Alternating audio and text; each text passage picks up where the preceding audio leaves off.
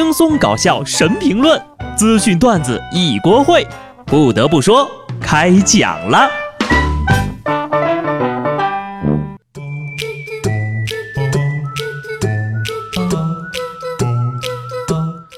Hello，听众朋友们，大家好，这里是有趣的。不得不说，我是机智的小布。您的二零一七年只剩下六分之一了。年初立下的小目标，相信大家都已经顺利的完成了六分之五了吧？正在等待胜利的收官，对不对？大胖年初说呀，今年要脱单，没想到现在成了脱发。我呢，没有等来月月加薪，变成了月月加班，没有发财，但是成功发了福，应该也算完成了一半的任务量了吧？我发现呢，就从这个人开始越来越注意时间的流逝，就说明我们觉得越来越珍惜这个时间了。毕竟，一九八二年出生的已经算是中老年了呀。也对哈，一九八二年出生的现在都三十五了，七零后都应该是老年人了吧？人间重晚晴，被迫夕阳红。八零后喜欢养生，九零后期盼长毛。一条背包。二十二号台风把富士山顶常年的积雪给吹没了。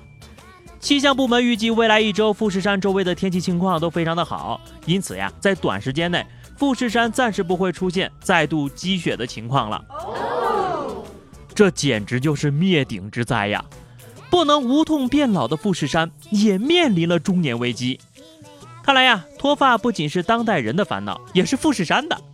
火山喷发不再是他关注的首要问题。脱发才是。山到中年身不由己，人到中年注意身体。七零后追求自由，八零后参加中老年杯比赛，九零后养生保健，那一零后呢？论保养，还是得从娃娃抓起呀。昨天，广州一辅导班的小男孩突然和老师说要去上厕所，结果回来的时候，脸上淡定的敷着面膜。老师说了，面膜是男孩偷偷拿的妈妈的，看同学都在笑他。男孩先是把面膜撕下来，没人看的时候又敷上去了。这就是精致男孩本行了，保养要趁早，不然老得快呀。此时对着电脑屏幕的我摸了一下自己这张老脸，是在下操了。这么小就知道保养，还能不能给我们中老年人一点活路啦？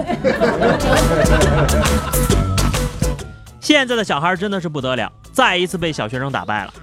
昨天呢，有一个十三岁的少年离家出走，十五分钟以后，民警在一家饭店找着他了。少年说，三天前代表中国队参赛的两个战队，在英雄联盟 S 七全球总决赛四分之一决赛中输掉了，我就不想读书了，想练几年技术，以后代表中国队出赛。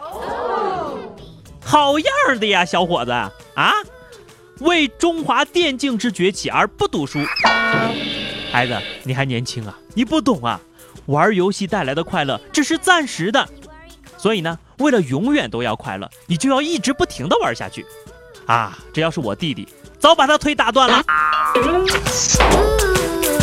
再说了，十五分钟也算离家出走，小弟弟就是出门上个厕所吧。得亏呀，他的心愿是拯救中国电竞，不是中国足球啊，要不然可能就找不回来了。孩子呀，你还是好好写作业，拯救中国游戏的任务还是交给人蓝翔吧。这不，S 七输了，蓝翔都看不下去了，终于出手了。人家自己开设电竞专业。据介绍呢，电子竞技应用技术专业课程由基础课、专业课、实训课以及岗前培训构成，保障从零基础到精通，最终直接进入企业工作。同时还开设电竞学院，分两年半的专业培训和三个月的短期培训。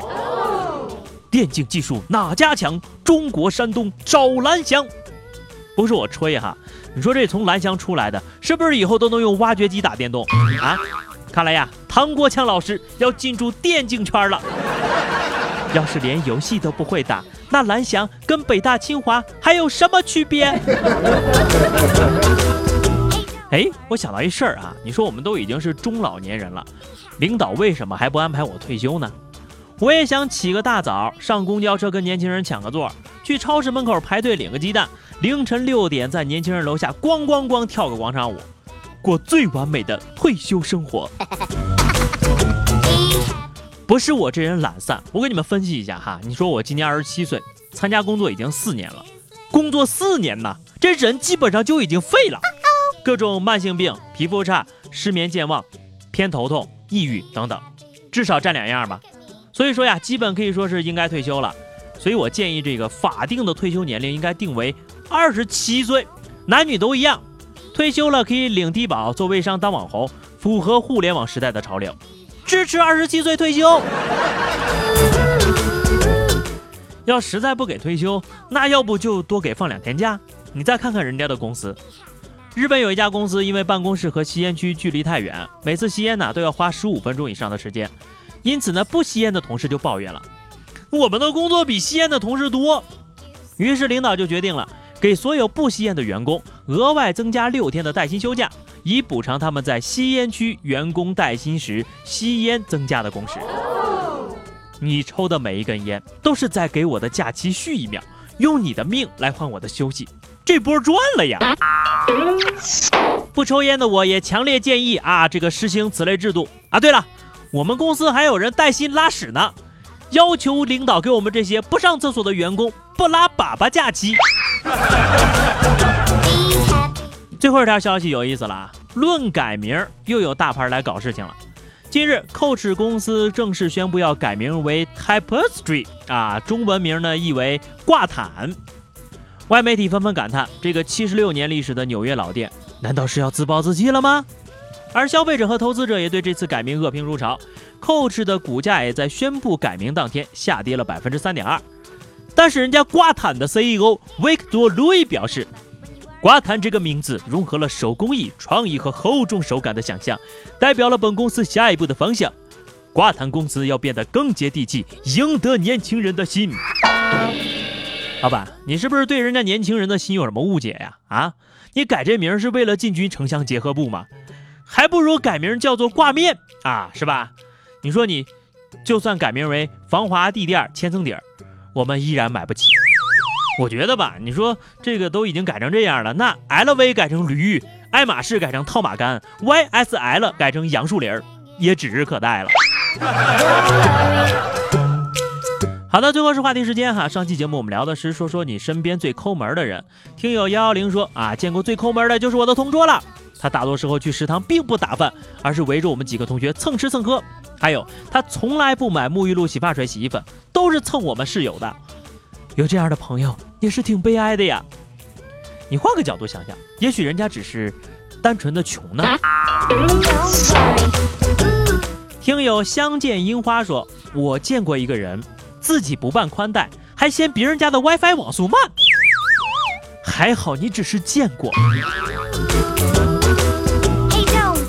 听友正经小能手说啊，我给他发了一百的红包，他给我发了五块二，还不分手，等过年呢。好的，咱们今天的话题是啊，说说有哪件事情是你坚持了很久很久的，记得在评论区留言，关注微信公众号 DJ 小布，下期不得不说，我们不见不散吧，拜拜。